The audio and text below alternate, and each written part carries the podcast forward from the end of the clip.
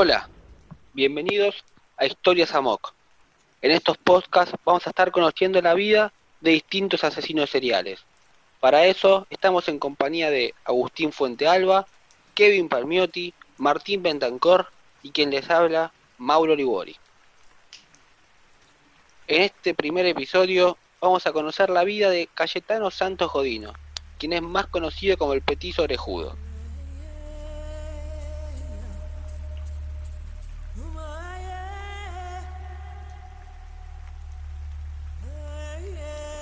Nació el 31 de octubre de 1896. Venía de una familia de origen italiano que desembarcó en Argentina en 1844. Su familia estaba compuesta por su padre Fiore, su madre Lucía y además tenía nueve hermanos. Cayetano de niño estuvo en muchas ocasiones al borde de la muerte a causa de una diarrea crónica. Su padre era alcohólico golpeador y quien siguió este mal ejemplo fue uno de sus hermanos mayores, Antonio, y ambos ejercían violencia física y verbal sobre Cayetano.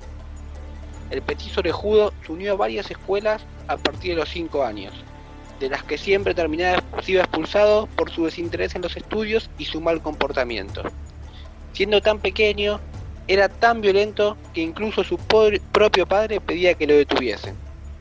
A partir de ahora vamos a conocer cómo comenzó a convertirse en el asesino serial más joven de la historia argentina.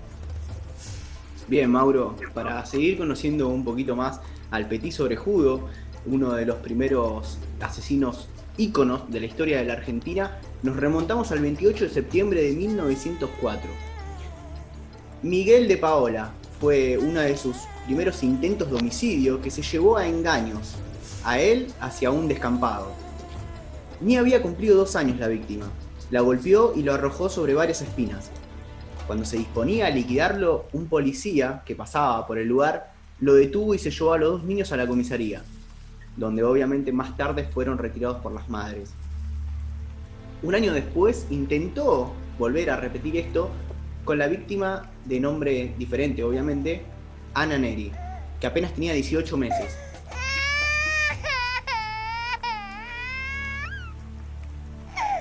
La golpeó varias veces con una piedra en la cabeza, en un baldío, hasta que nuevamente un policía lo detuvo, pero por su edad, 8 años. Lo dejaron en libertad esa misma noche. Finalmente, sí iba a llegar su primer eh, asesinato. Contanos sobre esto, Martín.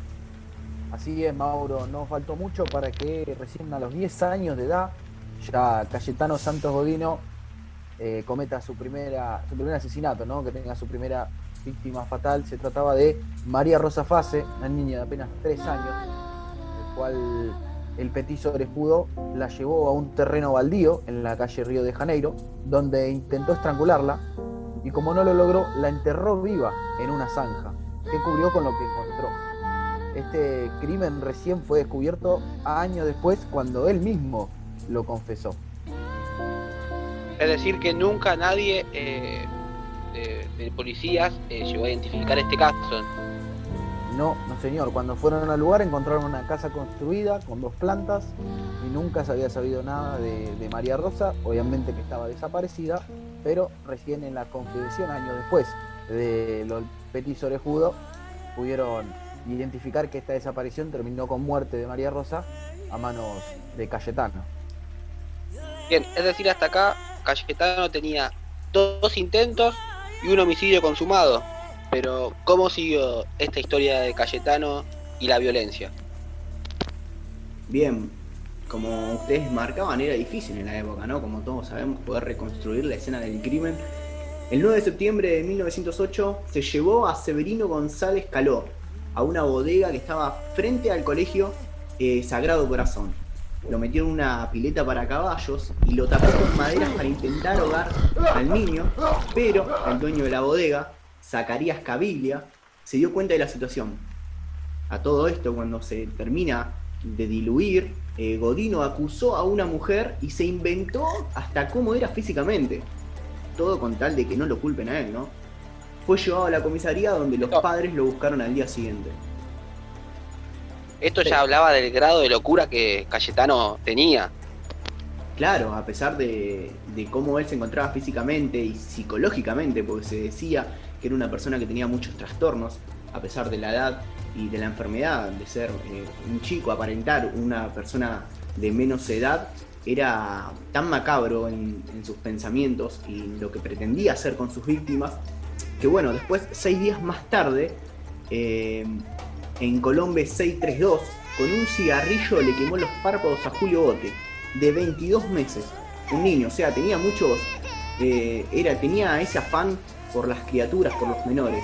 Fue visto por la madre y la víctima y bueno, alcanzó a escapar, ¿no? Que obviamente también iba a ser llevado a la comisaría, pero como siempre decimos mayormente, como el día de la fecha, eh, es muy difícil juzgar a alguien que sea menor de edad, ¿no? Claro, digamos, hasta acá ya tenía, eh, más allá de su víctima fatal, cuatro intentos de homicidios. Claro, así es, tenía cuatro intentos de homicidio, pero no iban a ser los últimos, ¿no? El 8 de noviembre de ese mismo año intentó asesinar a Roberto Russo, de solamente dos años. Lo llevó hasta una alfería, le ató los pies y lo estaba ahorcando con la soga que se ataba los pantalones. Pero bueno, como siempre, por suerte, lo descubrió un trabajador y los entregó a la policía. Obviamente fue liberado por falta de méritos, ¿no? El 16 del mismo mes intentó golpear a Carmen Guitone, de 3 años, y un vigilante se apersonó y Godino nuevamente consiguió escapar. El 20, siempre en noviembre, ¿no? Se llevó de Muniz San Juan, unas calles muy conocidas, a Catalina Naulener, de 5 años. Mayormente buscaba baldíos o zonas descampados, zonas abandonadas, pero la menor, en este caso, no quiso continuar y comenzó a golpearla pero el dueño de una casa ubicada en la calle San Juan intervino y Godino logró escapar. Una vez más, como siempre, ¿no? digamos, eh, tenía quizás la facilidad por ser niño, que la gente nunca actuó con violencias a él y cada vez que caía preso, el tema de, la edad lo, terminaba beneficiando a la hora de poder salir con, con poca resistencia. Claro, Mauro, mirá, mayormente lo que hacía, en este caso Godino, era agarrar a los nenes, alzarlos a UPA y prometerles caramelos. Entonces, mayormente andaba con 10 centavos en el, bolsillo y llamaba a los chicos que jugaban fuera de los conventillos, que en esa época era muy normal, que temprano a la mañana, mayormente es al mediodía, los chicos jueguen en, los conventillos en las puertas, entonces él aprovechaba estas situaciones y se llevaba a los menores prometiéndole caramelos, ¿no? y así era como desaparecían y de un momento a otro dejaba a los padres sin rastros de sus hijos. Claro, al ser nenes tan chiquitos era muy fácil de, convencerlos, de llevárselos y a partir de ahí ya hacer lo que él quería con, con algo que con quienes intentaba que sean sus víctimas. Claro, se aprovechaba de ese poder que tenía, pero bueno, Martín nos va a contar la serie de asesinatos que siguió teniendo, ¿no? Porque como estos fracasaron, también hubo algunos que fueron positivos para él, ¿no? Obviamente. Sí, Kevin, claramente en el año 1912, un año bisagra en, la historia del petiso orejudo, donde más eh, loco anduvo, ¿no? Eh, que era un, un, loco suelto, como se le decía en los barrios de Buenos Aires, y mismo los padres lo usaban de reto a sus niños al estilo viejo de la bolsa para, para obviamente tenerlos ahí cortitos, decía, esta portate bien, o bien el petiso orejudo con esas historias que para muchos eran mito y realmente era verdad todo eso que, hacía Cayetano, que en ese año 1912, además de incendiar bodegas, estaciones de tren eh, y, y, otros atentados, llega a su segunda víctima fatal, Arturo Laurora, un chico de 13 años, que su cadáver fue descubierto el 26 de enero de 1912 y su desaparición había sido denunciada un día antes. Luego Cayetano confesó la autoría del asesinato y lo había ahorcado, ¿no? Estrangulado. Bueno, en marzo de 1912, el mismo año, el 7, apenas un mes y poquito días después, prendió fuego a una niña de 5 años que sufrió 16 días de agonía en el hospital de niños se trataba de Reina Bonita Bainikov, la cual pasó a ser su tercera víctima. Y bueno, luego de otros intentos, de otros atentados, finalmente llegó su cuarta y última víctima, todas en este año 1912, es decir, las últimas tres, eh, el 3 de diciembre, donde llega el último crimen registrado. Su víctima fue Gesualdo Giordano, de tres años de edad, que vivía en la calle Progreso. Cayetano salió de su calle, de su casa, se sumó ahí a un grupo de niños que estaban. Como decía bien Kevin, lo, lo, hizo ir con, con, la excusa de te voy a comprar caramelos. Se lo llevó hasta la Quinta Moreno, donde hoy funciona el Instituto Bernasconi. Y bueno, intentó matarlo con, con la soga al cuello. Finalmente no pudo, eh, estuvo ahí con, el chico, mientras también con otra, con otra chica de dos años, Marta Pelosi, la cual pudo escapar e irse a la casa, pero bueno, no corrió con la misma suerte Gesualdo, que finalmente murió de una, manera escalofriante cuando Cayetano se fue, volvió con una tabla con un clavo de 10 centímetros y se la clavó en la sien ¿eh? a Gesualdo, que ya estaba moribundo por los golpes que había sufrido, usando una piedra como martillo para clavarle el clavo en la sien qué locura lo macabro que era para, hacer sus crímenes, ¿no? El grado de... Exactamente, ¿no? no, sé si locura. Quizás hasta se complicaba, ¿no? Con, el accionar para, para, lograr estos objetivos que se proponía él. Eh, obviamente también en la locura y en lo macabro que tenía el petiso orejudo, esa misma noche asistió al velatorio de su propia víctima. Porque, según declararía luego, quería ver si el niño tenía el clavo en la sien aún. hablando de, un, loco con todas las letras. Sí, sí, suena, suena escalofriante. Es más, si me dejan, si me dejan sumar, eh, ese mismo día que eh, lo asesina el joven antes de buscar ese, ese, esa madera con el clavo, fuera de la quinta encontró al padre del niño este y con toda la delicadeza del mundo, como si nada pasara, como todo asesino, a sangre fría, le recomendó que haga la denuncia de la desaparición en la comisaría. O sea, eh, la mente de él, ¿no? Sabiendo que estaba el padre ahí, el hijo adentro, no, eh, no se sabe si todavía muerto, luego sí, una vez que le clava el palo con el clavo en la cabeza, pero eh, es increíble el nivel de frialdad, ¿no?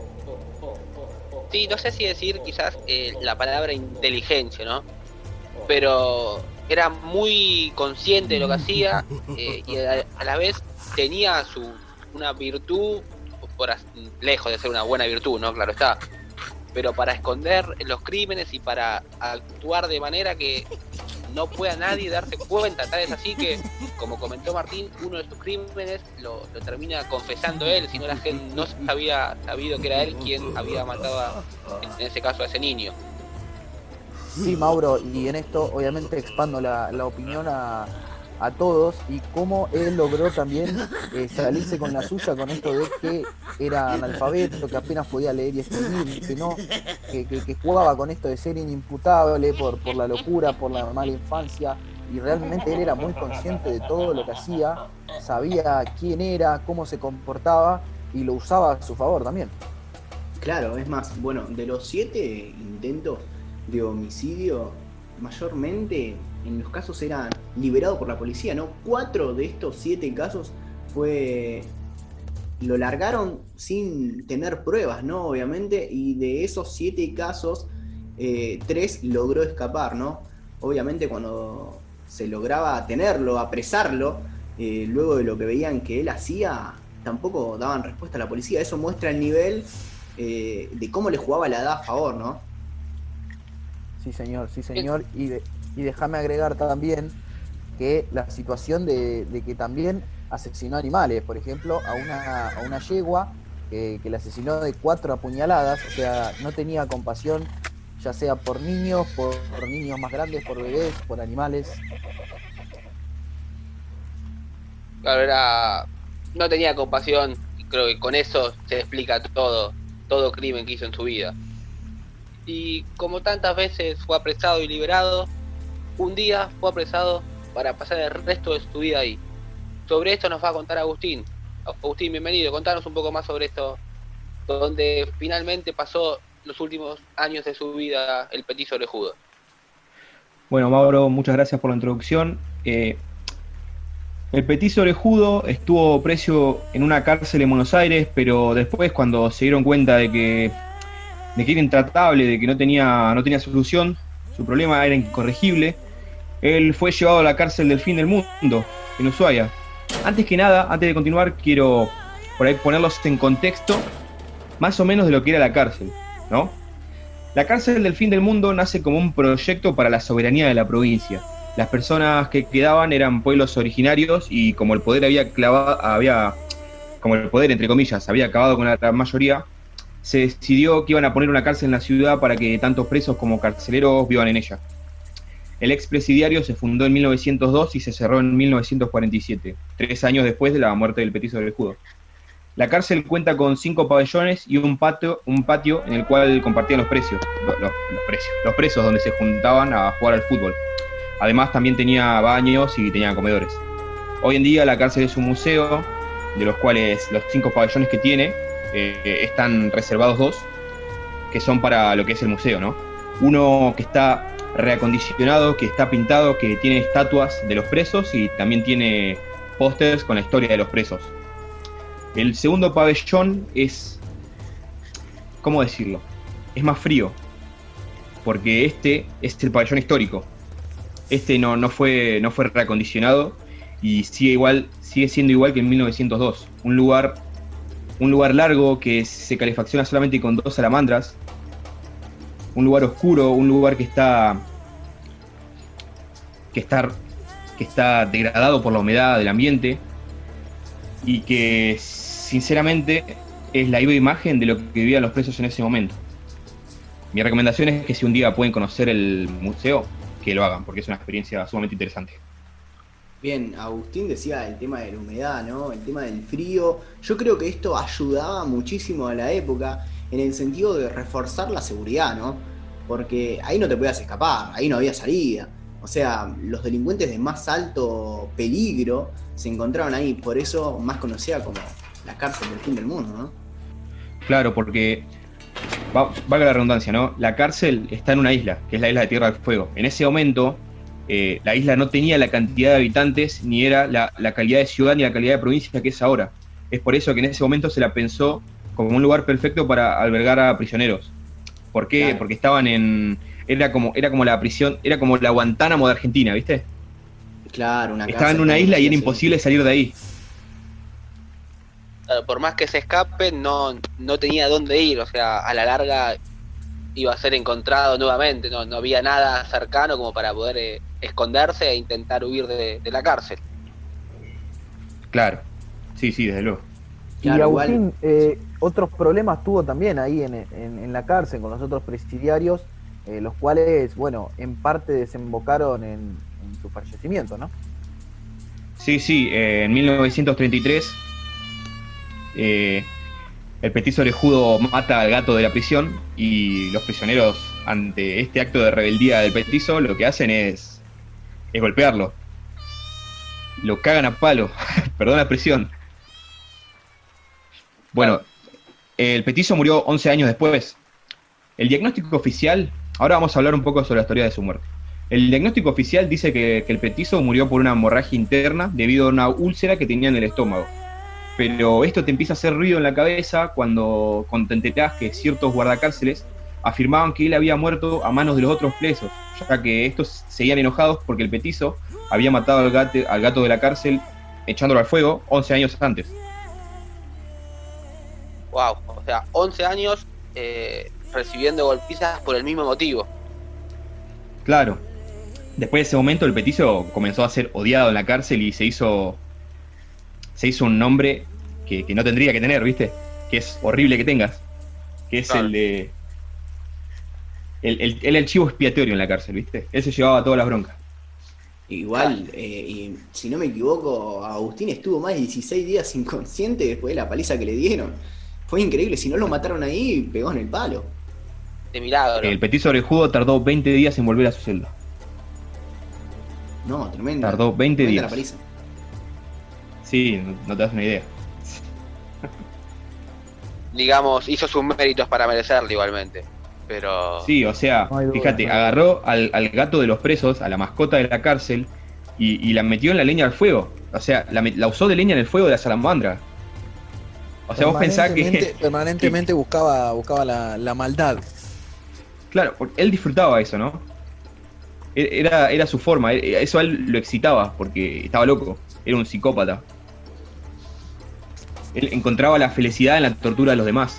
Claro, una persona que, que se crió, que nadie lo pudo criar básicamente porque estaba enfermo, además tenía problemas psicológicos como bien quedó marcado en sus registros.